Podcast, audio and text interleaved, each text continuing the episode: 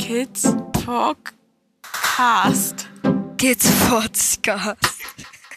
Kids Podcast. Kids Podcast. Kids Podcast. Kids Podcast. Kids Podcast. Kid Podcast. So.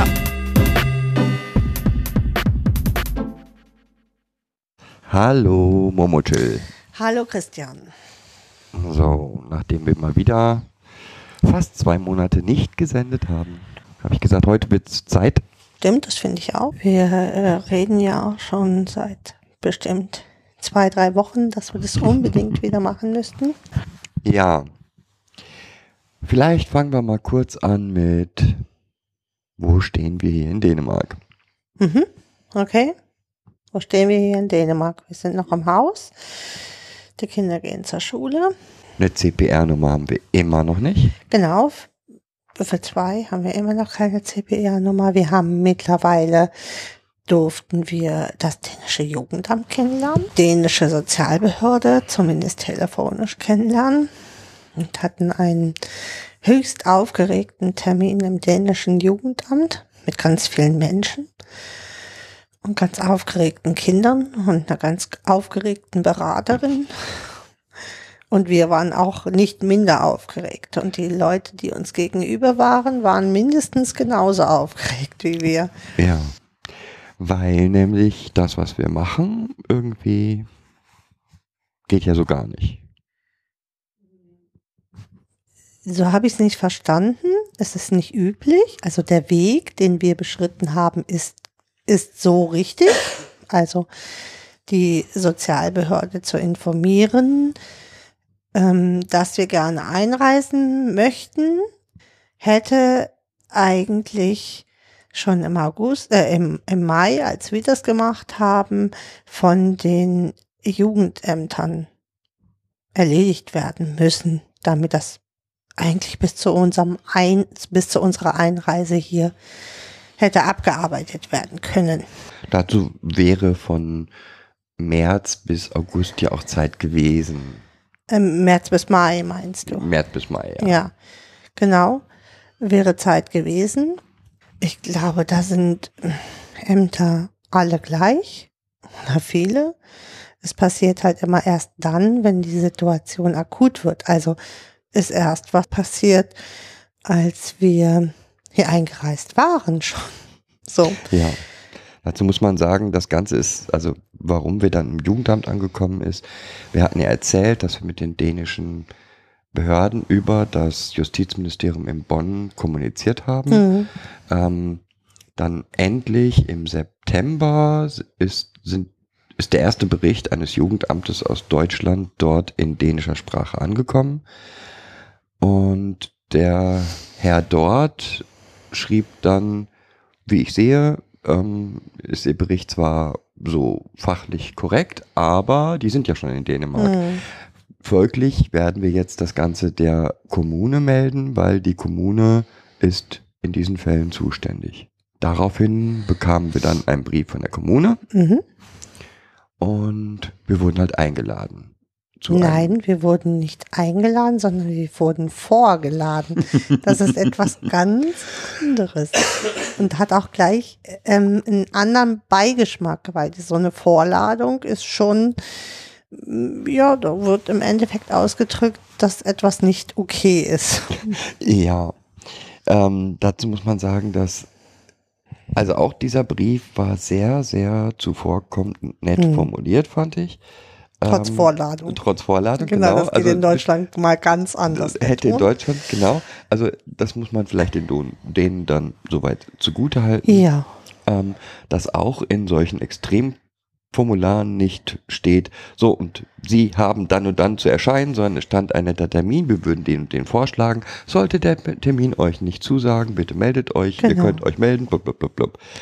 Ähm, ihr könnt mich zu den und den Zeiten immer erreichen und Genau. Ja, und dann waren wir da und haben unsere, unsere Situation geschildert. Und ganz ehrlich, von dem ganzen Gespräch, was auf einer sehr konstruktiven Ebene. Ja, auf Äh, allen Ebenen, genau. Jeder hat nach einer Lösung gesucht. Das war wirklich klasse. War nur ein Satz, der so in der Mitte des Ganzen gefallen ist, der wochenlang nachgehalten hat, bei mir zumindest, nämlich der Satz, ja, dann müssen wir sie ausweisen. Genau.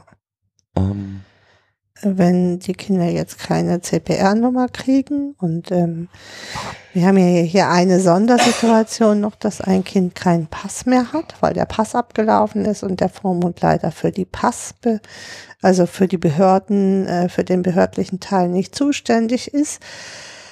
Ja, ohne Pass kann man hier eigentlich nicht sein und ähm, unter 14 Jahren darf man auch nicht länger als drei Monate ohne CPR-Nummer in Dänemark sein. Generell darf, dürfen Europäer nicht länger als drei Monate in Dänemark sein, ohne ähm, sich angemeldet zu haben. Wenn man arbeitssuchend ist, kann man das ausweiten auf bis zu sechs Monate, aber das gilt halt für Kinder nicht. so. Ähm, Sonst kann man ja als Erwachsener kann man ja sagen, ja, aber ich suche ja auch Arbeit. Das, äh, dann kann man bis zu sechs Monate in Dänemark verweilen. Das ist halt ein Problem, weil wir sind jetzt halt an dieser Grenze von, also von diesen drei Monaten, die wir hier sind. So, äh, ja, dann kam dieser Satz ja, äh, eigentlich äh, müssen wir die beiden Kinder ausweisen. Es ging ja nur um die Kinder, weil wir haben unsere CPR-Nummern und das andere Kind hat auch eine CPR-Nummer. Nur zwei davon haben wir keine. Da müssen wir diese Kinder ausweisen. ja, Und das war schon, ähm, ja, das hat auch mich mächtig beeindruckt. Und äh, ich glaube, bei uns beiden ist so angekommen, jetzt ist mal Schluss mit lustig, weil wir würden natürlich keins der Kinder einfach wieder so aus Dänemark rausschicken und sagen, so, jetzt gehst du mal, bis das alles gerichtlich geklärt ist, äh, gehst du mal in eine Bereitschaftspflegefamilie. So, das äh, kommt gar nicht in die kommt Tüte. überhaupt nicht in die Tüte. Wobei ich jetzt nochmal, also die Aufregung war groß und sie ist Ja. auch immer noch nicht Ja. verschwunden. Es scheint sich jetzt, aber da möchte ich jetzt nicht näher drauf eingehen, weil Wir noch über- nichts genaueres Genau, wissen. auch. aber es scheint Mhm. sich, so, sagen wir es mal so, das letzte Gespräch, was ich ähm, heute noch per Telefon geführt habe, äh, mit der netten Dame vom Jugendamt, Genau. ähm, war wieder auf dieser kooperativen Ebene mit wir schaffen das, wir finden einen Weg. Genau. Ja, und das muss man eigentlich so auch ähm, der Sozialbehörde in, in Kopenhagen zugutehalten, dem wir ja oft telefoniert haben und der auch gesagt, wir wollen sie ja hier ähm, äh, und uns auch nochmal so den Druck genommen hat. Schon erstmal einmal, bevor wir den Termin hatten, alles gut, äh, klar entscheidet das die Kommune, aber wir wollen sie ja hier. genau. Das ist sowieso eigentlich das, das Positive, dass eigentlich alle, egal ob das Schule oder äh, auch diese, äh, das Jugendamt, auch der, wie gesagt, die Sozialbehörde in Kopenhagen, ähm, sagt halt, wir wollen euch ja hier haben. Genau.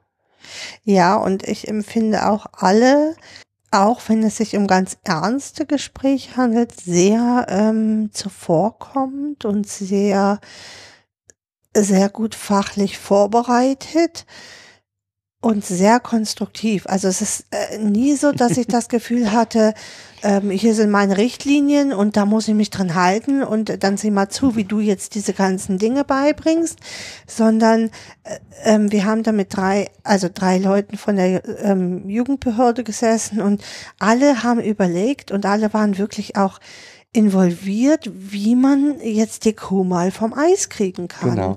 Und da, da war niemals irgendwie die Rede davon, äh, pff, wir brauchen jetzt all der Unterlagen und äh, äh, ihr habt jetzt hier mal was irgendwie zu bringen. Davon war nie die Rede, sondern jeder hat überlegt, wie können wir das jetzt hier lösen? Dass ähm, die Kinder fühlen sich hier wohl, ihr habt ein Haus gekauft, ähm, dass alle jetzt auch zufrieden sind, auch wir von unserem, unserer Seite zufrieden sein können. Ja, also ähm, die Dame, als sie diesen Satz sagte, da muss ich die Kinder ausweisen, war genauso blass wie wir in diesem Moment. Ja. Also, weil auch für sie war, wurde in dem Moment klar, Was habe ich hier eigentlich Ich- gesagt? Ne? Die aber ich Kinder sitzen hier am Tisch äh, Aber- und ich sag und Genau, aber ich dann muss muss ich euch sagen. beiden vielleicht wieder ausweisen. Also Ja. mhm. Ja, ähm, okay, das wäre das eine Thema. Das andere Thema zum, wie ist es hier, wenn, trotz dieser hohen Belastung, weil egal was man auch versucht, ähm, diese Belastung, die wir haben, geht natürlich auch immer auf die Kinder. Mhm, ähm, da klar. kann man noch so sehr, das kann man nicht verstellen. Ähm, bei den Kindern sowieso nicht. Also vielleicht ist das, nee, weiß ich auch Ähm, nicht. aber trotz alledem bin ich schwerst beeindruckt von den Kindern. Ja, ich Ähm, alle drei nehmen das Ganze als Neuanfang. genau als Chance für einen Neustart an. Ähm, alle drei ähm, sind unheimlich gereift in der in dieser Phase, habe ich so das Gefühl. Und wie, wie würdest du das beschreiben, das gereift sein? Ähm,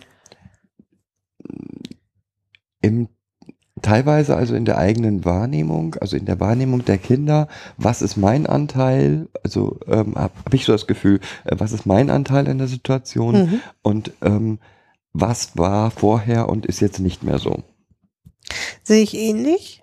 Es scheint so, als ob viel mehr Bewusstsein da ist, was ich erreichen will, Mhm. was ich für mich erreichen will. Da hat natürlich jeder unterschiedliche Stärken, das ist gar keine Frage bei drei Kindern. Ähm, aber beispielsweise Kind 2, ähm, die Der schießt dir über alle Das ist Ziele. unglaublich. Mhm. Ähm, um Kind 2 zu beschreiben, ähm, Kind 2 hat erst, als sie zu uns gekommen ist, angefangen zu sprechen.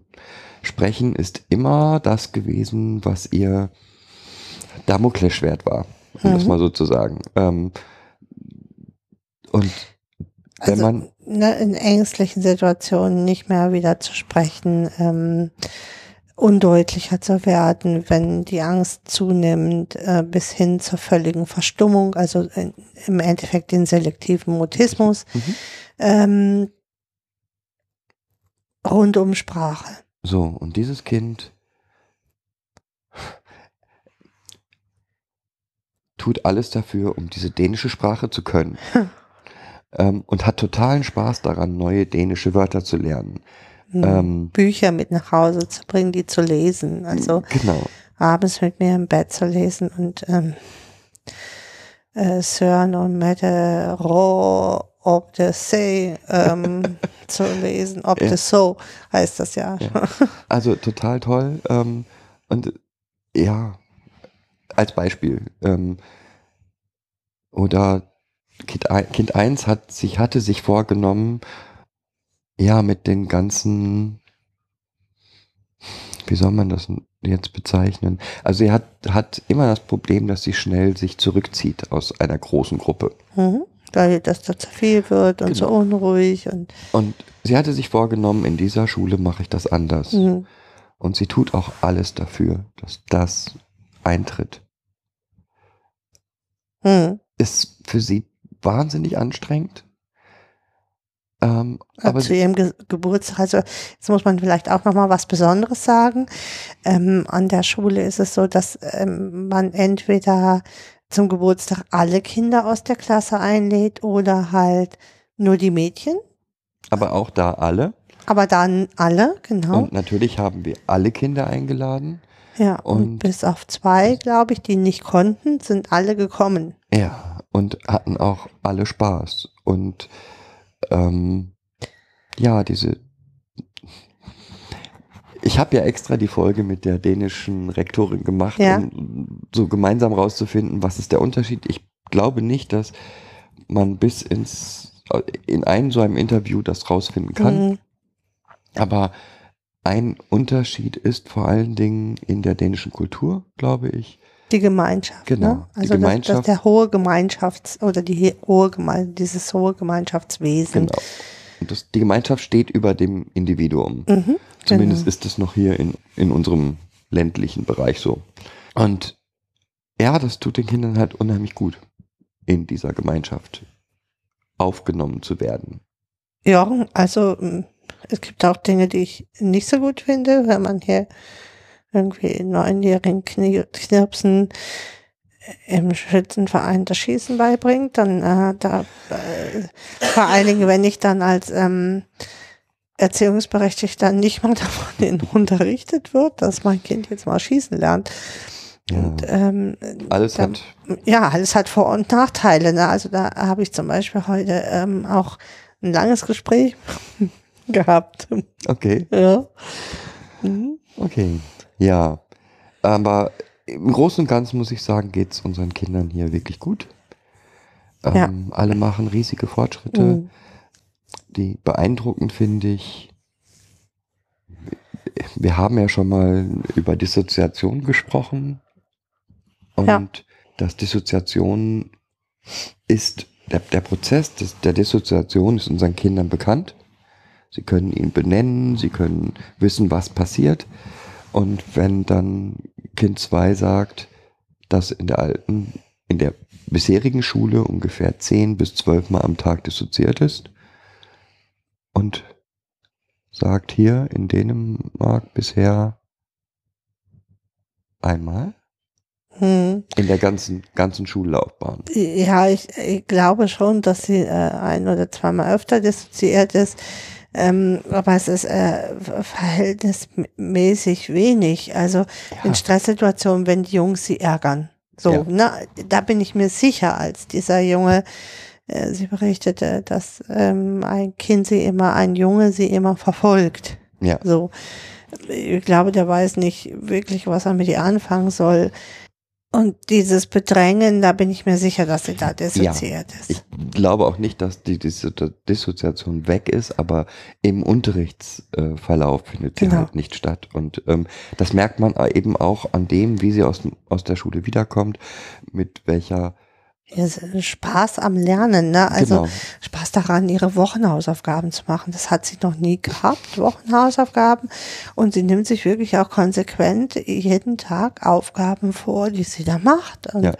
die sie mit Freude macht und mit ganz wenig Angst verbunden macht. Ne? Also es Ja. ist immer so, dass klar hat sie auch Angst, aber es ist nicht mehr so dieses, oh Gott, was, was passiert, wenn ich das der Lehrerin abgebe? Also, dieses liebe Mädchen hat zum ersten Mal zu mir den Satz gesagt, Papa, da habe ich einen Fehler gemacht, hihi. Und äh, das ist eine Situation, die nie vorher da war. Ein Fehler war, Drama. Drama, Ah, das schlimm. war, Mit ähm, Ver- Weinen und Wegdriften und, Und Dissoziation und genau. Und ich weiß, dass das jetzt nur einmal war, aber allein dieser Riesenschritt und ist schon, ja, toll. Okay, gibt es auch negative Seiten? hier ist noch viel Arbeit hier, ne? ist noch so viel Arbeit im Haus. Ich meinte jetzt in Bezug auf die Kinder. Äh, Nee, ich empfinde das so nicht. Also ich, äh, ja, gab am Anfang, der Kleinste hat hier am Anfang echt wahnsinnige Wehen gehabt. Das muss man ja echt so sagen. Der ist ja am Anfang schon sehr unruhig und ängstlich gewesen und ähm, Ja, ich glaube, also Kind 3 ist schon derjenige, der, dem das Ganze am schwersten gefallen ist. Ähm, wobei es nicht darum ging, ähm, hier zur Schule zu gehen oder was auch immer, sondern ich glaube, dass Veränderung für ihn immer auch mit Aufregung verbunden ist und mit, mit Angst. mit Angst Was kommt ist. da auf mich genau. zu? So unberechenbare Situationen sind für den Knirps halt nichts, ne? Genau. Ähm, wobei auch er ja ähm, hier sofort sagte, so erleichternd, boah, hier, hier, das ist total geil, hier findet mich niemand mehr. Ja. So. Und völlig erleichtert war. Aber es gibt halt auch Situationen, die fliegen oft Flugzeuge und es ist relativ schnell ja mittlerweile dunkel auch. Und wenn er dann nochmal zum Müll gehen muss, dann muss ihn wirklich jemand begleiten, weil er diese Angst, einfach Angst hat vor den Flugzeugen. Es ist eine Situation, die er überhaupt nicht einschätzen kann. Und Mm, Aber es reicht dann auch, wenn eins der Kinder mitgeht. Also nur, dass er nicht alleine sein muss. Ja. Ne? Also Okay. Ja, Ja. Das ist, denke ich, ein guter Überblick über die Jetzt-Situation. mm, Gut. wir schaffen nicht viele andere Dinge. Mm, wir haben auch immer noch nicht unseren ganzen Umzug gemacht. Nein. Da sind noch einige Reste zu erledigen. Aber Es ähm, bleibt einfach, glaube ich, bis zum Jahresende noch echt viel Gerümpel und viel ich, ich bin, finde deinen Optimismus Ja, sehr bis positiv. zum Jahresende. Ja, ist super. acht Ähm, Wochen. Schaffst du doch mal eben das zweite Mal jetzt. Ja, klar. Okay. Also, soweit zur Situation. Dann wollen wir uns jetzt mal einem Thema widmen. Einem Thema widmen, ja. genau, einem Thema widmen. Mir äh, stößt in letzter Zeit oft auf, auch, auch aufgrund meiner Arbeit, aber auch aufgrund von Situationen, die ich so mit den Kindern erlebt habe, ist dieses, ja, die drehen sich halt raus, die, ähm, ja, die drehen sich raus. Die verweigern sich, die haben keine Lust, die drehen sich raus. Ja. Und das, das, das Thema Verweigerung ist, Wir haben das schon mal gehabt in der, wir haben das Thema Verweigerung oder angerissen kurz schon mal in der Sendung zum Lernen. mhm. Ähm, ja, aber wir sollten das nochmal ähm, noch Ein mal Stück- neu an. neu ja, ein Stück weit uns angucken. Also ich Genau. glaube, bis, es, bis wir es endgültig durchleuchtet haben, dauert es auch noch. Was, in welchen Zusammenhängen glaubst du oder tritt, nein, nicht tritt das auf, sondern in welchen Zusammenhang hängen bist du mit diesen Vorwürfen konfrontiert worden? Ähm, jetzt auf, auf der Arbeit, also eigentlich ganz oft im, im Bereich von Schule, ähm, am- in Anforderungssituationen von Schule an, an kind, Kinder, äh, von Erwachsenen an, an Kinder, sag ich mal. So auch Wobei- äh, nicht nur von ähm, auch von behinderten Kindern, äh, von ähm, Au- Autisten, von ähm, in, in ganz unterschiedlichen Kontexten, immer in, in, in Verbindung mit Erwachsenen, der Blick von Erwachsenen auf äh, die Art der Reaktion des Kindes. Ja. So. Und dabei sind wir, müssten wir das Ganze eigentlich von zwei Seiten uns erstmal angucken. Ja. Ähm, ja, also im Prinzip tritt dieses, dieser Vorwurf, die drehen sich raus, immer dann auf, wenn irgendeine Einrichtung, ob das Schule, Kindergarten, ne, was auch immer, äh, was auch immer, eine, die Fort, eine Forderung auf ein bestimmtes Verhalten an die Personen hat. Ja, eine bestimmte Erwartung. Ich, ich will das mal, ich will das wirklich auch als Erwartung sehen. Ja. Ähm, also ich kann da gerne mal, also das krudeste Beispiel, was ich hatte, ist ähm, mit diesem Autisten, der eine Schulbegleitung hat und es ging darum, dass ähm, das autistische, das Kind mit dem Autismus immer den Lehrereingang nimmt und es nun dazu gebracht werden sollte, mit den ganzen monströs vielen Kindern den Haupteingang zu nehmen. Und, ähm, und meine Kollegen alle diskutierten, warum es das nicht tut und äh, ne, das muss da hingebracht werden und ich, ähm, ich irgendwann da gesessen habe und gesagt habe, warum? Warum, verdammt nochmal, muss dieses Kind diesen, diesen Eingang benutzen, den alle Kinder benutzen.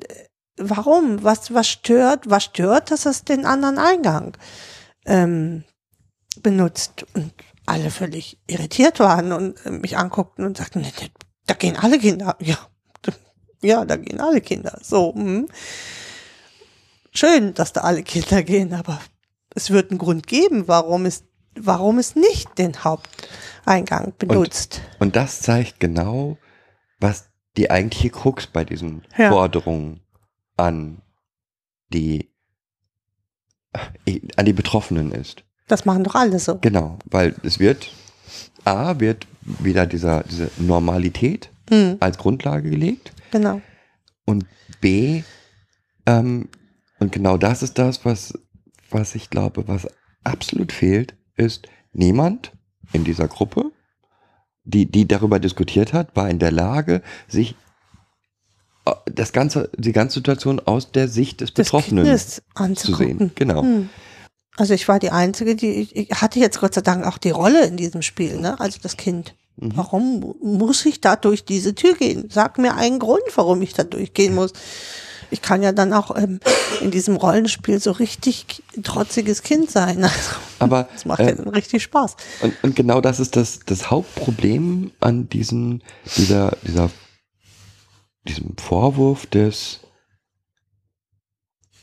der, der verweigert sich, Mhm. dass ganz oft zum einen nicht die Rolle des Betroffenen geguckt wird, aus welchem Grund macht er das, was er macht, Welche Ursache? Also welche, Ur welche Ursache hat das Ganze denn eigentlich? genau. und auch dafür keinerlei Kraft ver verwendet, ja, diese Rolle einzunehmen. Also man kann, ich, ich, ich kann mir die Situation angucken und ähm, mich versuchen, in die Rolle des Kindes zu versetzen und trotzdem zu dem Entschluss kommen. Ich bin aber der Meinung, aus dem und Das dem ist, und den Gründen. aus den und den Gründen ähm, ist es gut, wenn er genauso, ne, er möchte auch genauso behandelt Was werden, auch was immer. auch immer. Genau. Aber es wird nicht mal dieser Versuch erstmal vorher gemacht, zu sagen, aber warum tut es das, dieses Kind das denn? Ja. Und diese mangelnde, ich will das noch nicht mal als, als mangelnde Empathie Das bezeichnen, ist auch nicht sondern- Desinteresse, sondern es ist, ähm, sondern es, es fehlt einfach die Idee dazu, hm. dieses zu tun. es, äh, ja, das ist das eine und es fehlt ganz oft an Wissen, Mhm. also ähm, an, an Wissen, ähm, wie autistische Kinder wahrnehmen, Mhm. ähm, das erlebt zu haben, gesehen zu haben ähm, und sich dann Gedanken zu machen, äh, wenn ich jetzt, was weiß ich, Geräuschempfindlichkeit, Geruchsempfindlichkeit, ähm, Farbempfindlichkeit, was auch immer da auftreten kann, nehmen kann, sich dazu zu überlegen, was bringt das Kind dazu, diesen Eingang zu nutzen? Was, ne, was? Ja. Und So. warum? Und kann vor allen Dingen A, was und B, hat es eine Chance, das zu verändern? Genau.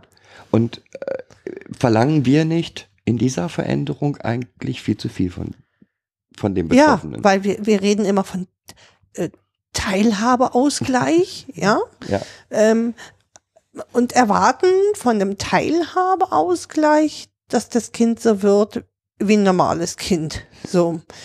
Ähm, oder zumindest sich annähernd so verhält wie ein normales Kind. Genau. Und- Und ich meine, ich kann das jetzt nicht, ja nicht für alle Kinder sagen, aber für meine Kinder versuche ich immer wieder vor den Erwachsenen genau diese Rolle einzunehmen.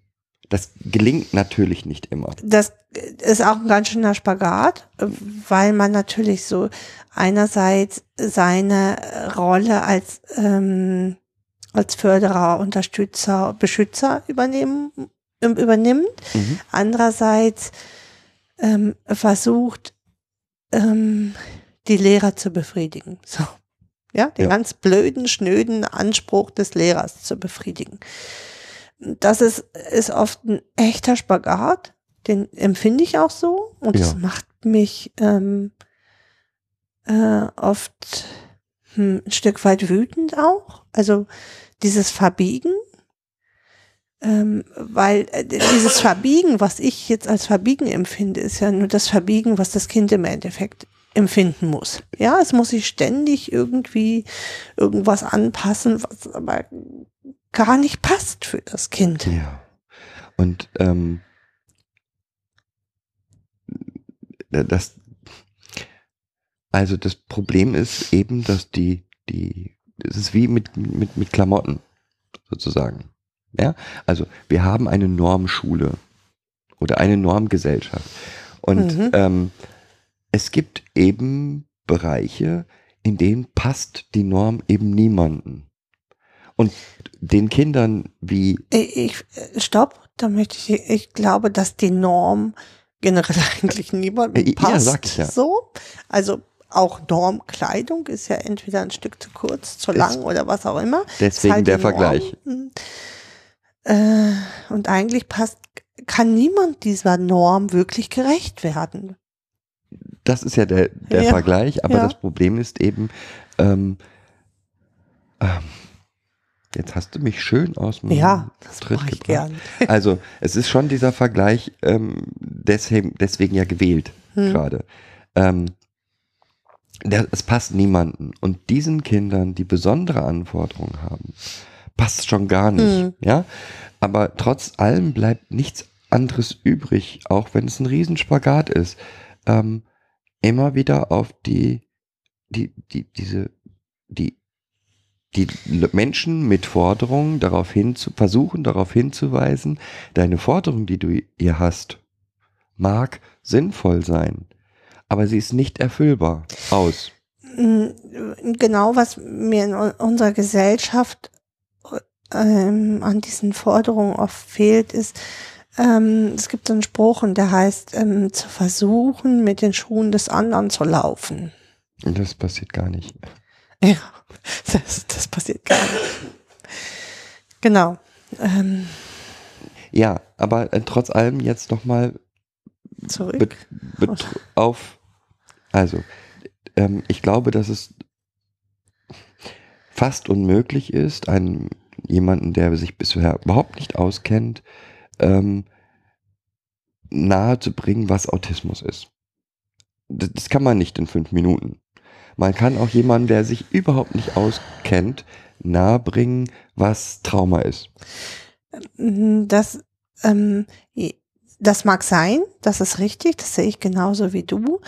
Ähm, mein Problem ist dann, dass viele in vielen entscheidenden Positionen Menschen sind, ähm, die mal von Toten und Blasen keine Ahnung haben und auch nicht mal den Schimmer von Lust haben, sich mit dem Thema auseinanderzusetzen. Keine Frage. Also das Ja. ist genau das Problem. Mm, Also das genau. Problem, was ich eben sehe, ist, du kannst diese, diese, die komplexen Themen wie Autismus, Trauma, ähm, psychische Erkrankungen oder all, all diese Belastungen nicht in fünf Minuten irgendwem erklären. Das heißt, du bist eigentlich immer, äh, wenn du jetzt auf solche Forderungen triffst, hast du eigentlich nur die Möglichkeit zu sagen, hätte man meiner Meinung nach A, die Möglichkeit zu sagen, wir haben hier Trauma, bitte befassen Sie sich mit Trauma und dann treffen wir uns wieder. Ich hätte eine ganz ein, eine ganz einfache Idee. Also die Idee, es gibt eine Schulbegleitung, in diesem Fall, es gibt eine Schulbegleitung, ähm, es gibt Eltern und es gibt uns, also als Jugendamt. Warum äh, sprechen wir nicht mal mit dem Kind, ähm, weshalb es durch die Tür geht? Also das ist eine ganz einfache Frage. Also vielleicht hat sagt das Kind, ich habe da gar keinen Bock mit dir drüber zu reden, dann habe ich Pech gehabt. Aber die Idee allein, das kostet mich fünf Minuten oder vielleicht zehn Minuten, diese Frage zu stellen. Erkläre, kannst du mir das erklären? Was was hindert dich daran ähm, mit den anderen? Was, was stört dich daran oder was? Gibt es irgendwas, was dich irritiert, wenn du mit so vielen Kindern zusammen bist? Also, mm, Setzt aber voraus, dass das Kind in der Lage ist, das zu äußern. naja, das Kind, äh, klar, setzt schon voraus, dass das Kind sprechen kann und kein nonverbaler Autist ist. Ja. Nicht nur, nicht nur da. Also ich meine, ähm, es gibt ja auch, wenn ich jetzt den Bereich Trauma nehme, genug Sachen, ähm, die ein Traumatisierter nicht er erklären kann. Das stimmt, aber man, äh, wenn ich als Schulbegleiter jeden Tag mit diesem Kind dahin gehe, kann ich genügend Merkmale äh, wahrnehmen, äh, ab ähm, welchem Zeitpunkt das Kind von dem normalen Weg abgeht und ähm, so. Und dann kann ich mir angucken, ähm, was ist an diesem Punkt, warum das Kind genau immer an diesem Punkt, zack, zu der anderen Tür geht. Du glaubst dabei, jetzt gehst du wieder davon aus, dass du einen sehr guten Schulbegleiter hast. Ja, ähm, äh, ich finde, ähm, ja, ich finde schon. Also das, das erstaunt mich ja auch immer, dass ähm, äh, Schulbegleiter nicht wirklich gut gebildet sind, ähm, die den ganzen Tag die Kinder in der Schule begleiten. Ähm, und sie Nicht verallgemeinern. Struktur. Es gibt Nein, es ganz gibt tolle. ganz bestimmt ganz tolle. Ja, aber ich äh, ich habe ganz oft ganz schlechte Schulbegleiter und oder mh, Schulbegleiter, die einem denn viel Wissen fehlt. So will ich es mal sagen. Ich will gar nicht sagen, dass die schlecht sind, aber es fehlt ihnen Wissen. So. Um es wieder ein bisschen in die richtige Richtung zu bringen. Ich bin, man merkt, ich bin bös auf Schulbegleiter. Wahnsinnig bös. Bin aber auch oft bös auf Schule. Nicht nur aus meiner Sicht als ähm, Eltern, auch aus Sicht von Jugendamt weil ich immer finde, dass Schule sich ganz oft einfach macht. Das mag von der anderen Seite anders gesehen werden, mm, aber es geht immer nur darum, was das Kind tun muss, damit es im Unterricht bestehen kann. Ja, wobei ich das nach wie vor hier etwas Ja, anders genau, wahrnehme. hier ist es, genau. Äh, also bedeutend anders Ich- als ähm, in das In was du- Deutschland, ja. Als in Deutschland. Genau, ich äh, gehe, ja, d- die Beispiele, die ich jetzt gebracht habe, sind auch von Deutschland, Okay. weil ich arbeite ja auch in Deutschland noch. Ja. Also ähm, ich kann ja nicht sagen, wie meine Zusammenarbeit als Jugendamt hier mit, Dänisch, mit dänischen Schulen ist. Okay. Ähm, weil auch, also wie gesagt, das ist hier, habe ich das Gefühl, dass, weil die, die Gemeinschaft so wichtig ist, Hm. ähm, jeder Einzelne in der Gemeinschaft auch gesehen wird, komischerweise. Also ähm, komischerweise deswegen, weil, ne, also die, Hm. Ihr könnt ja auch untergehen. Genau, und es passiert eben nicht, sondern Mhm. genau das Gegenteil findet statt. Es wird ganz oft versucht, schnelle oder einfache, konkrete Lösungen zu finden für Probleme. Und ähm, Wie beispielsweise diese, dieser Laptop, der bei Legasthenie eingesetzt wird. Und das ist überhaupt kein Thema. Also wenn ein Kind diagnostizierter Legastheniker ist, dann bekommt es hier einen Laptop mit einem Pro Pro Programm drauf. Äh, Und die Lehrer sind dazu da, dieses Kind in diesen Laptop einzuweisen. ja, das und ist, ähm, mit diesem Laptop lernt das Kind richtig zu schreiben. Ähm, und da wird genauso viel Zeit dann investiert in, für dieses einzelne Kind, dass das mit dieser Software umgehen kann, ja, ähm, wie für die anderen, dass sie ähm, in, in Rechtschreibung besser werden. Ähm, lesen, besser lesen können. Genau.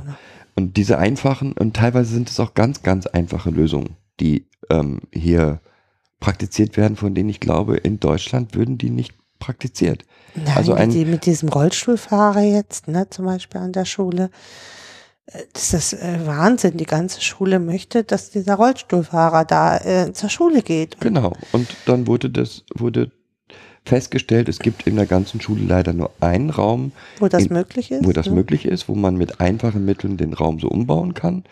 Folglich wurde der ganze, der ganze Schul, also die ganzen Abläufe in der Schule verändert, weil dann ist ja klar, wenn also jetzt nur Raum 12 möglich ist, dann müssen, bleibt diese Klasse ab jetzt in Raum 12 und Mhm. wechselt nicht wie üblich Jedes Jahr den Klassenraum. jedes Jahr den Klassenraum Mhm. und auch nicht für die, auch nicht für alle anderen Fächer gehen die auch nicht woanders hin, sie bleiben in diesem Raum. Oder ein zweites Beispiel, was ich viel gen- genauso toll finde, ähm, ein Mädchen mit Tourette-Syndrom, ähm, für das extra im Klassenraum ein kleines schalldichtes Büro gebaut wurde. Mhm.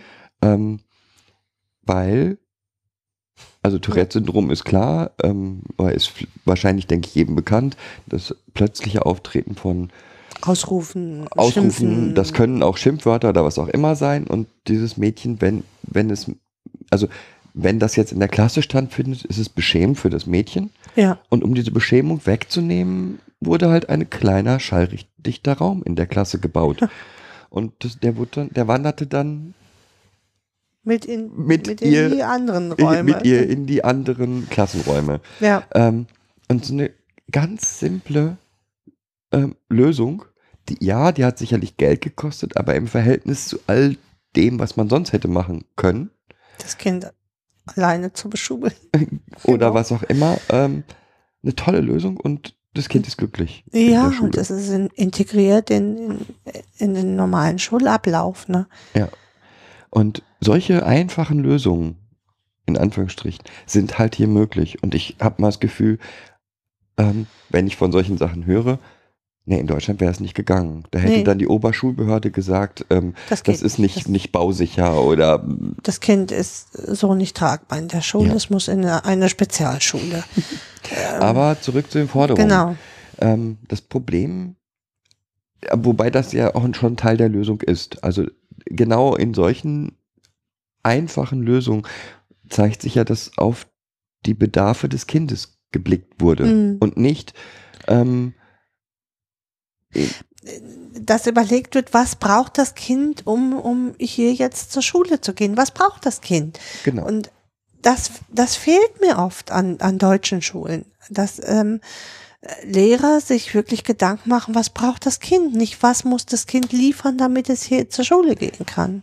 Und auch da bist, sind wir, glaube ich, wieder da, ähm, wo wir vorhin waren, nämlich Ja. das Kind fragen.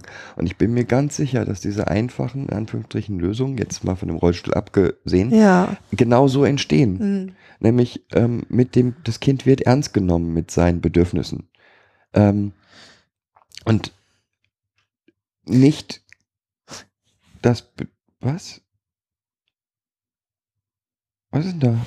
Ich dachte, da ist die Katze wieder, die Tür hat eben gerade Nein, da ist Katze. aber ist sie nicht. Ähm, also wird das Kind ernst genommen mit seinen Bedürfnissen und auch das Kind gefragt. Und das ist etwas, was auch hier sehr viel stärker vorkommt, dass das Kind gefragt wird, was brauchst du? Mhm. Genau, das Kind ist halt eingebunden, ne? Also in, in, ähm, in den Ablauf. Also das finde ich schon extrem. Also, also extrem nicht als schlecht, sondern ähm, Ja, sehr also, gut. Also wäre unsere Forderung zum einen, warum fragt ihr nicht die Betroffenen? Zum anderen aber auch, und das ist das, was ich halt, Na, Es geht immer um, um Erwartungen. Also es geht um Erwartungen, die der Einzelne an das Kind hat. Und mit diesen Erwartungen wird es auch ähm, abgeurteilt. Also dieses, ähm, äh, also äh, schnell, ne? Dieses, es dreht sich raus. Ähm, was heißt das denn? Es dreht sich raus. es Es dreht sich raus, würde unterstellen, es hat er keinen Bock zu, das, das zu machen. So. Und deswegen macht es das nicht. Und das stimmt ja nicht. Also, mh, sicherlich stimmt, gibt es auch Kinder, die keinen Bock haben, bestimmte Dinge zu machen. Auch Kinder mit Trauma haben halt keinen Bock, bestimmte Dinge zu machen. Aber das ist nicht, nicht auf das Vorderste, was ähm, da ist, dieses, ich habe da keinen Bock zu, das zu machen, sondern es gibt oft irgendeine Angst oder irgendein, manchmal ist es ein ganz einfaches Problem. Ich, das Kind hat überhaupt nicht verstanden, was es machen soll. Ja, also es mh, hat schön genickt, als die Lehrerin das das zweite Mal gesagt hat. Hast du das verstanden? Ja. So, und äh, mit diesem Ja ist es eine Verpflichtung eingegangen zu arbeiten und steht jetzt da und weiß aber einfach gar nicht, worum es geht. also vielleicht sollten wir das nochmal, ähm, weil der Kern des Ganzen, von dem, was du gesagt hast, ist Ja. meiner Meinung nach, ähm, Gesellschaft hat eine Forderung nach einer Norm, nach normativem Verhalten. Mhm, Und Genau. die Verletzung dieser Norm wird eigentlich in das Kind projiziert. Mhm, Also es wird nicht gesagt, das Kind entspricht, das kindliche Verhalten entspricht nicht der Norm, sondern das da- wird gesagt. nein, das, was gesagt wird, dieses Kind macht das mit Absicht. Das Kind will die Norm nicht erfüllen. Es wird nicht gesagt, es Mhm. kann es nicht erfüllen. Und es wird nicht gesagt, ähm, was fehlt denn noch, damit es das erfüllen kann, sondern es wird eigentlich immer zu einer Unterstellt, ein, ja. eine Willensentscheidung unterstellt. Mhm, genau. Und da sind wir beim, bei, eigentlich bei der zweiten großen Sache hier bei dem was wir jetzt besprechen, nämlich ähm, das nicht, in Anführungsstrichen, normales Verhalten häufig als böswillig unterstellt Mhm. wird. Genau. Also, der geht nicht durch die Haupt, durch den Haupteingang, weil er sich für was Besonderes hält. Genau. Genau. Oder ähm, die hat jetzt das Tourette-Kind stört den Unterricht, weil es wieder den Unterricht stören. Es hatte jetzt keine Lust mehr an Mathematik. genau. Oder ähm, das Kind, Das Kind liest nicht, äh, weil es ähm, äh, das ist deswegen stocke ich jetzt gerade so, dass es nämlich auch, also das ist, wäre noch der dritte Punkt, ähm, äh, ähm, der so unterstellt wird.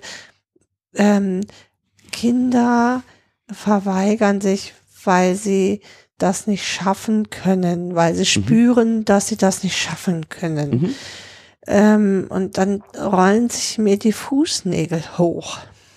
Ähm, das ist auch sehr beliebt, ähm, sozusagen die geistige Fähigkeit des Betroffenen grundsätzlich erstmal zu degradieren. degradieren, weil es liest ja nicht vor der ganzen Klasse flüssig vor, weil es das nicht kann. Aha. Nicht, weil es Weil es liest, Angst hat, weil es ausgelacht zu werden oder weil es Angst hat zu versagen oder, Oder- weil, äh, ähm, äh, ja, also, weil wenn man mit den Betroffenen äh, spricht, ähm, kriegt man auf die Antwort. Also du kriegst dann auf die Antwort, ich, ich schaffe das nicht, ich habe Angst, dass die anderen mich auslachen. Und ähm, wenn du das Kind dann anguckst und sagst, du hast mir jetzt hier eben tadellos vorgelesen, ich weiß überhaupt nicht, wo dein Problem ist, so, ne? Also ich verstehe dein Problem jetzt gerade nicht, deine Angst verstehe ich gerade nicht. Dann kommt man oft in ein Gespräch mit den Kindern und, und auch in Aushandlungsprozesse. Was, was glaubst du denn, was du, was du schaffen kannst? Also schaffst du es, mir vorzulesen? Schaffst du es, der Lehrerin vorzulesen? Schaffst du es, vor vier Kindern zu lesen? Können wir das wochenweise ausweiten auf zehn Kinder? Ähm, du kommst in andere Prozesse dadurch. in Lösungsprozesse. In Lösungsprozesse, Genau. genau. Äh, Was brauchst du, damit du am Ende des Schuljahres vor der Klasse vorlesen kannst, zum Beispiel? Ja, also weg vom ähm, von der Betrachtung der Situation hin zu Betrachtung von Prozessen Ja, als Lösung. genau. Ge- Ja, ich muss mir den Prozess, also als Lösung, als endgültige Lösung will ich jetzt, kann ich das nicht sagen. Es ist sehr von der Situation und dem Kind abhängig. So. Ich, äh, ich will da auch nicht schon wieder so eine Norm draus machen. Also dann wären wir wieder bei diesen normativen ähm, ähm, Forderungen an Kinder. Das will ich auf gar keinen Fall. Ähm, aber ich glaube, dass, dass es hilft, mit dem Kind in den Prozess zu kommen, zu gucken, was hindert das Kind daran, das zu tun oder was, äh, was steckt dahinter? Ja, So. und da ist der, der für mich dritte oder der wichtigste Punkt. Ähm,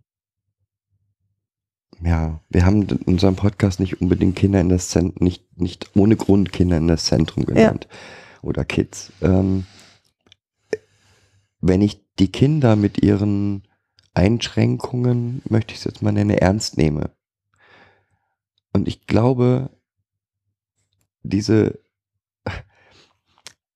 diese, dieser Vorwurf, das machen die absichtlich, der oft vorkommt, ist nichts anderes eigentlich als die Angst, mit der Situation nicht umgehen zu können. Weil anders kann ich mir das nicht erklären. Also ich sage, Das ist eine Überforderungssituation. Das glaube ich auch oft, dass ähm, die Pädagogen in diesen, ähm, auch in Deutschland, ja, wahnsinnig großen Klassen äh, oft gar nicht die Zeit haben, genau da hinzugucken, was ja eigentlich für mich auch ein Stück weit ihr Auftrag ist. Wo steht der Schüler eigentlich und wie muss ich diesen Schüler fördern, damit er hier im Klassenverband äh, bestehen kann? Dazu haben, glaube ich, Lehrer A, die Ausbildung nicht und B, ähm, ja, auch die mangelt- Zeit nicht mehr. Ja, es mangelt an Zeit. Mhm. Und wenn Und dann kommt es zu solchen Überforderungs- ähm, Szenarien wirklich, wo ähm, ja, Schüler dann beschimpft werden und abdegradiert werden und ähm, äh, vernichtend heruntergeputzt werden, ähm, ja, aus, aus Überforderungssituationen ähm, Situationen heraus. also ich kann mich noch super gut an eine Situation erinnern. Ähm, da war ich mit meinen Kindern zur Therapie Mhm. und ich saß in dem Therapieraum und ich am Nebentisch Äh, im, Im Wartezimmer. Im Wartezimmer, Mhm. genau, nicht im, Entschuldigung, im Wartezimmer und am Nebentisch saß eine ähm, Mutter Mhm. mit ihrem Kind und dem Lehrer und die warteten darauf rein zu dürfen. Und es ging darum, dass das Kind immer ähm, im Unterricht durch sehr, also ab Mitte des Unterrichts plötzlich sehr laut und störend Ja. ähm, wirkte. Und das war eine unerträgliche Situation dort, weil es war eigentlich eine Situation zwei gegen ein. Und zwei Erwachsene gegen ein Kind. Mhm. Super. Ähm, und es ging immer nur, dass die Mutter gesagt hat, ja, da musst du aber auch jetzt mal ähm, dann aufpassen. Und der Lehrer sagte dann auch, ja, und das geht auch gar nicht und ich kann ja auch gar nicht. Dann, wie soll ich so meine Klasse führen, wenn du hier immer zwischendurch Mhm. und ähm, nicht einmal in der ganzen Situation fiel der Satz, wie, warum machst du das denn? Mhm. Wie ist es denn für dich, wenn das passiert?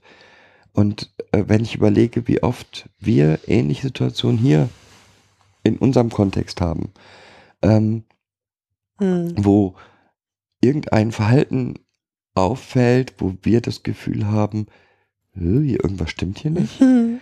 und wir durch gemeinsames Gespräch mit den Kindern dann rausfinden, was die Ursache ist oder eine mögliche Ursache. Ich glaube gar nicht immer, dass wir die Ursache finden, Mhm. aber ähm, wir, zum einen beschäftigen wir uns mit dem Problem, Mhm. mit den gemeinsam mit den Kindern und zum anderen finden wir eine erstmal alternative Lösung.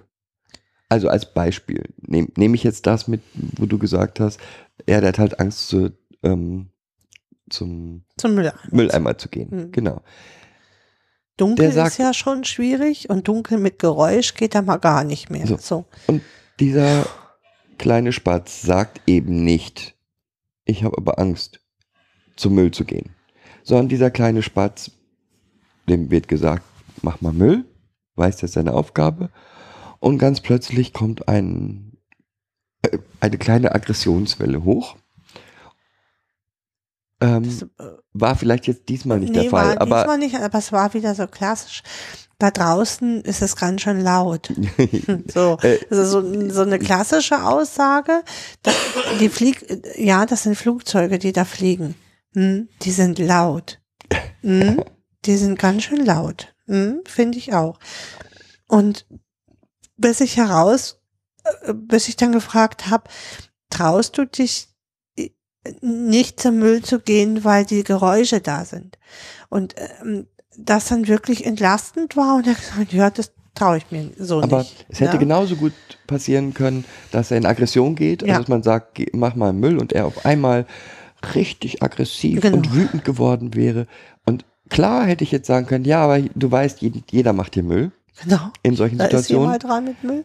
Aber man kann auch die andere Seite ähm, einnehmen und sagen, du Leon, Was ist denn jetzt Du- los? Ne? du- Also, erklär doch mal, was macht dich denn jetzt gerade so wütend? genau. Und ähm, solche Situationen haben wir hier zuhauf. Ja. Ähm, wo Heute Abend war das klasse. Heute Abend haben wir aufgeschlüsselt. Also wir haben heute Mittag ja schon angefangen. Ne? Also es ging ja um diese Situation heute Morgen.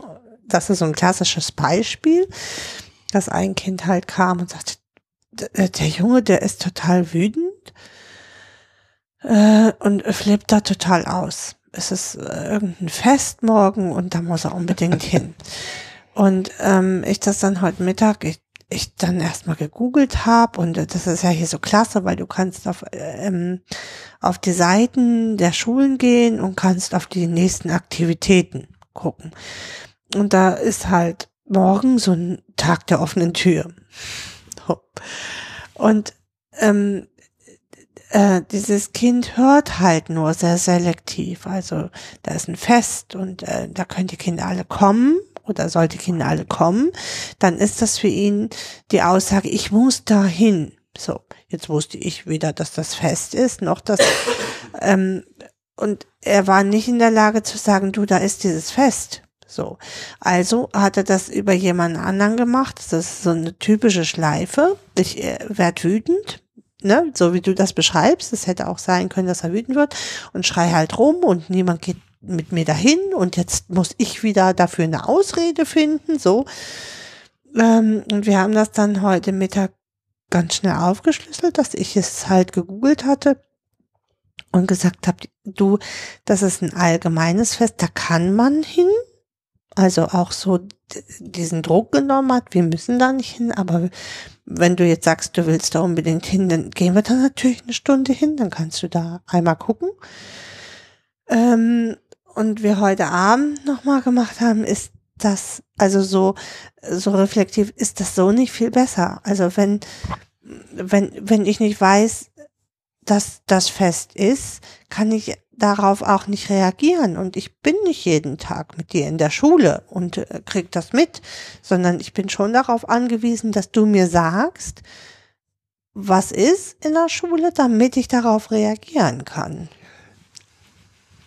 Einmal das, aber auch eben, wie gesagt, dass man, ähm, es geht immer um die Botschaft, die hinter dem Verhalten steht. Mhm. Und genau diese Botschaft wird eben nicht diese gehandelten Botschaften. Wir nennen Endeffekt, sie ne? gerne gehandelte mhm. Botschaften.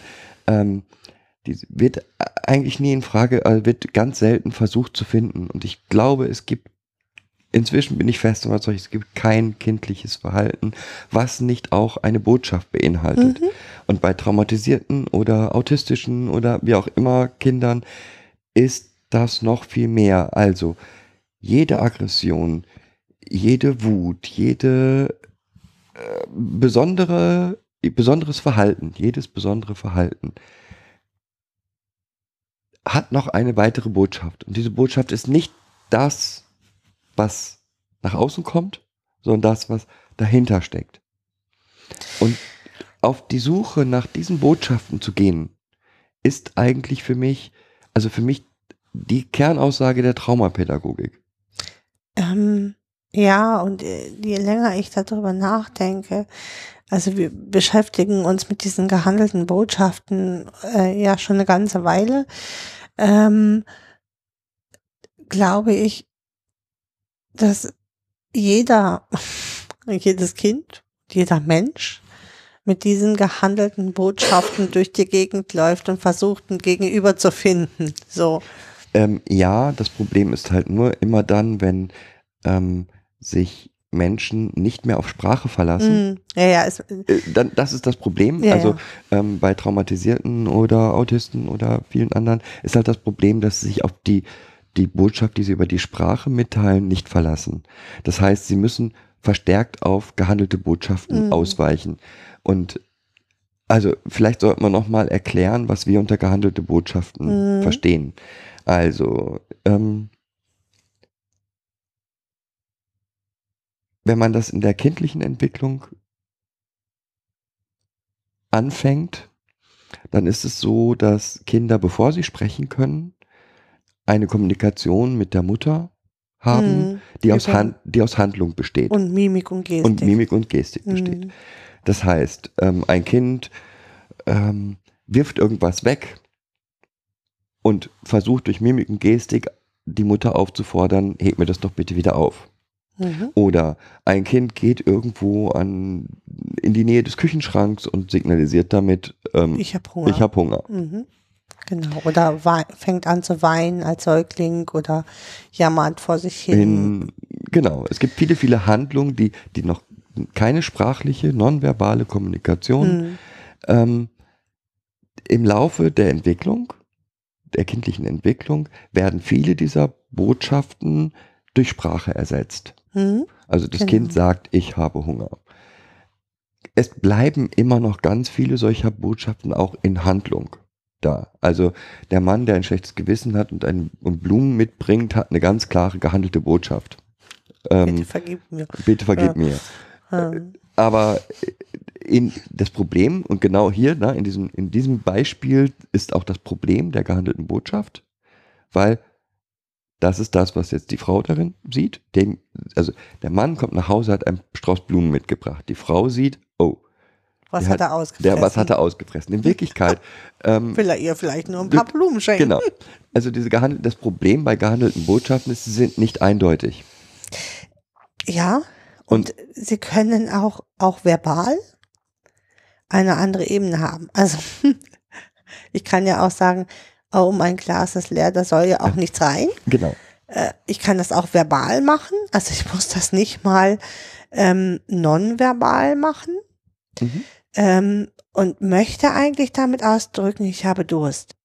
Ich, ich sah, ich, ich beschreibe den Zustand des Glases, um ähm, auszudrücken, was ich will. Ja. So, weil ich nur das gelernt habe, darüber gelernt habe zu kommunizieren, indem ich ähm, beschreibe, äh, was eigentlich nicht passiert, nämlich dass mir jemand was in mein Glas eingießt. als eine Möglichkeit. Weil wie Mhm. gesagt, es kann auch ähm, viele andere Möglichkeiten sein. Es kann sein, ähm, also extreme Wutausbrüche für ähm, eine Situation, in der ich Angst habe. Ja, Oder- weggehen, weggehen, mich verstecken, anstatt zu sagen, ich habe Angst. Oder ähm, äh, in, in Schweigen erstarren, ähm, Wenn ich Angst habe. wenn ich, wenn ich, ja, auch wenn ich äh, einen Wunsch äußern möchte, weil ich nie gelernt habe, Wünsche zu äußern oder dass auf meine Wünsche eingegangen wurde. Warum soll ich das jetzt nochmal probieren?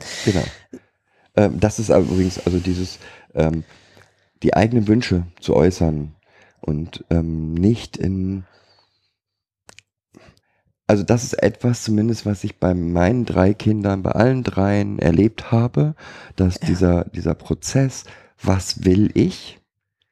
Und ich habe ein Recht zu sagen, was ich will. Und ich habe auch auf einer gewissen Ebene das Recht, dass meine Wünsche Erfüllt, wer erfüllt erfüll- werden. Erfüllung Aber erstmal, erstmal, und- dass sie gehört werden, Genau. habe ich auf jeden Fall ein Recht darauf. Ob die alle Wünsche in Erfüllung gehen, ist dann nochmal was anderes.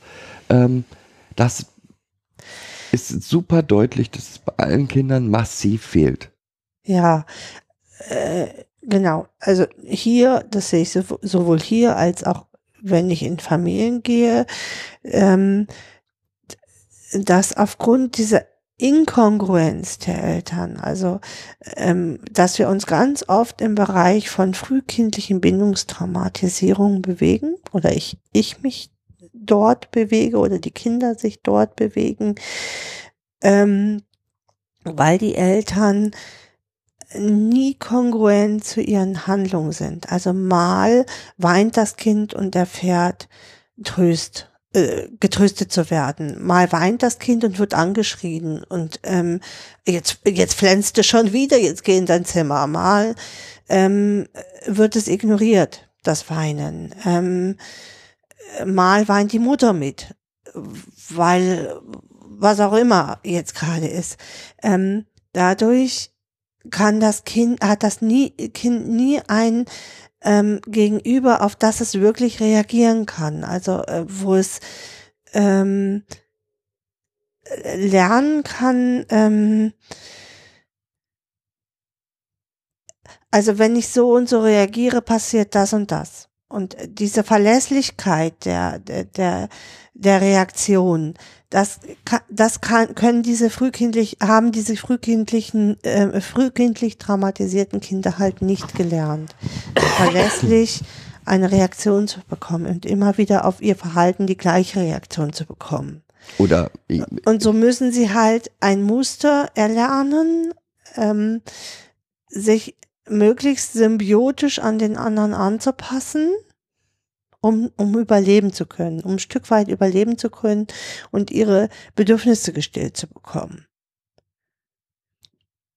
entweder symbiotisch, das ist die eine Möglichkeit, Ja. oder in totalem Widerstand, das ist die andere Möglichkeit. Mm, Der Widerstand passiert in diesen frühkindlichen ähm, Bindungen seltener. Mhm. Ähm, der Widerstand passiert dann, wenn die Kinder älter sind, also wenn die so zehn, also in die Pubertät kommen oder mit sechs, sieben, wenn sie realisieren, also wenn sie über mh, Aggression versuchen, das Ruder nochmal rumzudrehen Mhm. und auf sich aufmerksam zu machen. So, also das, was du jetzt beschrieben hast, führt dann dazu, dass sie eigentlich kein, keine Verhaltensweise gelernt haben, Ja, wie sie ihre Bedürfnisse erfüllt bekommen. genau. Also wo, wie sie einigermaßen sicher sein können, ihre Genau, Bedürfnisse sie- erfüllen zu bekommen. Genau. Das führt zu verschiedenen Sachen. Zum einen dazu, ich muss mir das selber erfüllen. Ja, Also die wichtigen Genau. Dinge muss ich selber machen. genau. Ich nehme das mal selber in die Hand, da weiß Ja. ich, da bin ich auf der sicheren Seite. Ähm, das ist auch eine der Sachen, die dazu führt, dass sie immer das Gefühl haben, nicht sicher sein zu können, dass ihre Grundbedürfnisse befriedigt werden. Ja, Und das führt zum dritten eben dazu, dass sie, da sie kein, kein Spiegel hatten, an dem sie lernen konnten, wie kriege ich das denn hin, dass ich gehört werde, dass sie auf, ich, ich nenne es jetzt mal, verrückteste Ideen kommen, wie, Ja. sie, wie sie ihre Bedürfnisse äußern können. mhm. Also das Beispiel war, ne, ich habe nicht, ich habe Durst, sondern mein Glas Mein ist leer. Glas ist leer, da soll ja auch nichts rein. Genau, da soll ja auch nichts rein. Mhm. Oder ähm, was haben wir noch für nette Sätze, die wir hier schon gehört haben? Ähm, also ganz, also, Wie jetzt mit dem Flugzeug, ne? Ja. Die Flugzeuge sind laut. genau. So. Anstatt zu sagen, ich traue mich jetzt nicht raus, das ist mir äh, zu laut draußen. Ja. Alternative Verhaltensweisen sind halt dann, also ich sichere mich selber, äh, Diebstahl. Ja. Dieser, die, der in Pflegefamilien ja so oft vorkommende Diebstahl, Mhm. was ich behaupte in 99,9 Prozent der Fälle nicht Diebstahl, sondern Selbstversorgung ist. Ja. Ähm, oder eben auch solche Sachen, dass das, wo eigentlich eine Forderung notwendig wäre, um die Situation zu, ein, ein, Entzerren? äh, zu entzerren, in eine Überreaktion stattfinden muss, um etwas Bestimmtes zu erreichen. mhm. Also beispielsweise, ähm, da, da ist das Beispiel, was Martin mal erzählt hat mit dem jungen Mann, der sich nicht die Zähne putzen konnte, ähm, weil Ja. dann seine Schallplatten, also ich Nee, will der kurz die Geschichte, ich will kurz die. Geschichte erzählen. Ja. Ähm, ein Heim, in dem ist ein Junge, ein, nee, war ein älterer Mann, war kein äh, Erwachsener, ähm, Behinderter Mensch. behinderter Mhm. Mensch, dessen liebste Gegenstände waren seine Schallplatten. Ja. Und die Einrichtung kämpfte über Wochen, Jahren. über Jahre, Jahre mhm. mit diesem jungen Mann, weil der wollte nicht duschen gehen. Und über Jahre ist es eigentlich nur ein, war das immer nur ein Kampf, ein aggressiver Kampf gegeneinander. Also Mhm. wir wollen, dass genau. du duschen gehst und er wollte nicht duschen gehen. Bis irgendwann ein traumageschulter Mensch auf die Idee gekommen ist, diesen jungen Mann oder diesen Mann zu fragen, ja, aber was, was brauchst du denn, damit du duschen gehen kannst? Und ich sag mal, die Lösung war so einfach. Er hat eine Tüte bekommen, in dem er seine Schallplatten wasserfest verpacken konnte. Und dann konnte der auch duschen gehen, ohne Probleme, weil es ging ihm ja nur darum, dass in der Zeit, wo er aus dem Raum raus war, Könnten die ja verschwinden. können, also. verschwinden können. Wahrscheinlich ist auch mal eine kaputt gegangen Ja. oder was auch immer. Ähm, so, und keiner hat, ist auf die Idee gekommen, diese Situation zu hinterfragen. Mhm. Wie gesagt, diese Fantasie, dieses auf die Menschen, auf die Betroffenen eingehen und hinter das Verhalten zu gucken, Das ist, äh, für mich ist das nicht Fantasie, sondern eine gewisse Flexibilität. Die Flexibilität, ähm, ähm, zu gucken, was hinter diesem Verhalten steckt. Also was begründet dieses Verhalten? Ähm, und nicht nur zu sehen, das ist ein Verhalten, dass ich hier nicht will. Genau. Und sind wir wieder zurück bei den Anforderungen oder Forderungen, die an Betroffene häufig gemacht werden, anstatt zu sagen, Der dreht sich hier raus. der dreht sich heraus oder der macht das absichtlich oder ähm, Der der verweigert, verweigert sich, sich, weil er kann das ja eh nicht. Er Wir- weiß, dass er das nicht kann. wäre in den meisten Fällen eigentlich eher die Frage, Was, Was brauchst du, damit du, das kannst? kannst. Und ich kann nur eigentlich. Und äh, mir nochmal ganz wichtig, ich glaube, dass dieses, diese Fragestellung gerade im Bezug auf Erziehung und Erziehung mit Kindern immer und immer wieder falsch gestellt wird oder nicht gestellt wird.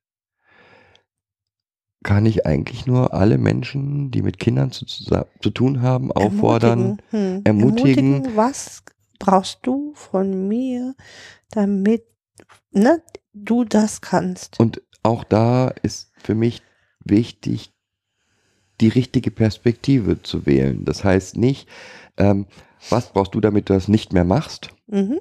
Genau. sondern die positive Perspektive, was brauchst du, damit du den nächsten Schritt tun kannst. Mhm. Oder äh, vielleicht muss es gar nicht der ganze Schritt sein, da auch offen und flexibel zu sein und nach neuen Lösungen zu suchen. Also äh, wenn das kann ja ein Fernziel bleiben, ne, ähm, in, zwei, drei, vier Schritten. Aber äh, vielleicht ist ein kürzeres Ziel auch viel besser, weil das das kann das Kind erfüllen. Ähm, es geht ja hier auch um, um positive ähm, äh, Gefühle für das Kind. Also wenn ich einen kleineren Schritt gemacht habe und den gemeistert habe, dann bin ich auch viel eher bereit, äh, mich, ja, vielleicht mit Bauchschmerzen, aber äh, auf den nächsten Schritt zumindest mal mir den anzugucken. Oder mm, dann bin ich noch nicht beim Ausprobieren, aber vielleicht kann ich mit dir noch mal über den nächsten Schritt sprechen. So. Äh, Und das kann ich aber nur aus einem positiven Grundgefühl heraus, wenn ich äh, äh, in meiner Angst verhaftet bleibe. In meiner Angst, das sowieso nicht zu schaffen, weil das Ziel ist da ganz hinten und das sehe ich für mich als Kind mal gar nicht, dieses Ziel. Ähm, dann kann ich, dann kann ich das nicht. Dann kann ich als Kind das auch nicht. Ja, also Seid mutig, fragt eure Kinder, was kann ich dir helfen oder was brauchst du von mir, damit du das und das erreichen kannst?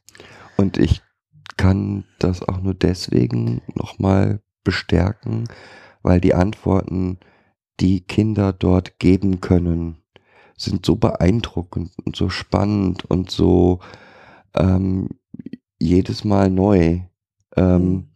dass es sich auch für einen selbst extrem lohnt, diesen Schritt zu gehen, weil ähm, es ist nie no, es ist nie dasselbe. Es ist jedes Mal etwas anderes und es ist jedes Mal völlig überraschend, wie, wie tief die Kinder eigentlich die Situation durchdrungen haben. Mhm. Also ähm, Wie viel sie von sich selber wissen genau, und ihren Schwierigkeiten auch wissen. ja. Viel mehr als, als Pädagogen Mhm. oder Erzieher oder Eltern häufig meinen, wissen sie ganz genau, wo ihre Stärken oder Schwächen liegen. Ähm, und das ist so Ja, wir sind so schnell, ne, mit dieser Aburteilung und von den, äh, also Erwartungen und Enttäuschungen und so. äh, Da sind wir so schnell mit. Und das, ähm, ja, ist enttäuschend, finde ich. Also, es bringt mich zumindest sehr zum, zu, oder bringt uns, glaube ich, beide immer sehr zum Nachdenken und ähm, ähm, was Menschen, Pädagogen, ähm, Lehrer, Jugendämter, ähm, Ärzte, unterschiedliche Berufsgruppen dazu bringt, ähm, so schnell dabei zu sein, zu sagen, äh, der dreht sich heraus, der will das nicht, der ist psychisch krank, der ist, ähm, entspricht nicht der Norm. Ja. Und was ist denn schon die Norm? Also, pff, da sind wir ja bei dieser Norm, die irgendjemand festsetzt, gemessen am Durchschnitt äh, der, des Alters und das, was Kinder in dem Alter halt so tun. Ja. Also mehr Individualität, mehr Fragen, Mehr Mut. mehr Mut darin auch mit Kindern schwierigste Themen zu besprechen, Mhm. weil die, gerade die schwierigsten Themen sind die Themen, die die Kinder auch am meisten belasten. Und nur im Gespräch, wie, wie Kind 2 jetzt vor kurzem noch so schön gesagt hat, ja Papa, wenn wir ein Problem haben, dann müssen wir drüber reden. Mhm. Genau. Nur wenn wir drüber reden, kriegen Können wir wir, das was hin. zu, können wir was verändern. In dem Sinne, In dem Sinne, viel Spaß beim Reden. euch auch einen schönen Abend noch. Tschüss. Tschüss.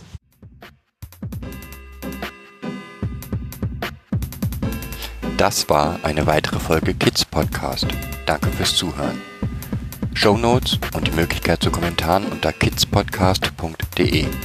Anregungen, Ideen und Feedback per Mail an info at kidspodcast.de oder per Twitter an kids-pod. Wenn euch diese Episode gefallen hat, empfehlt sie weiter oder gebt Bewertungen in iTunes oder anderen Podcast-Portalen ab.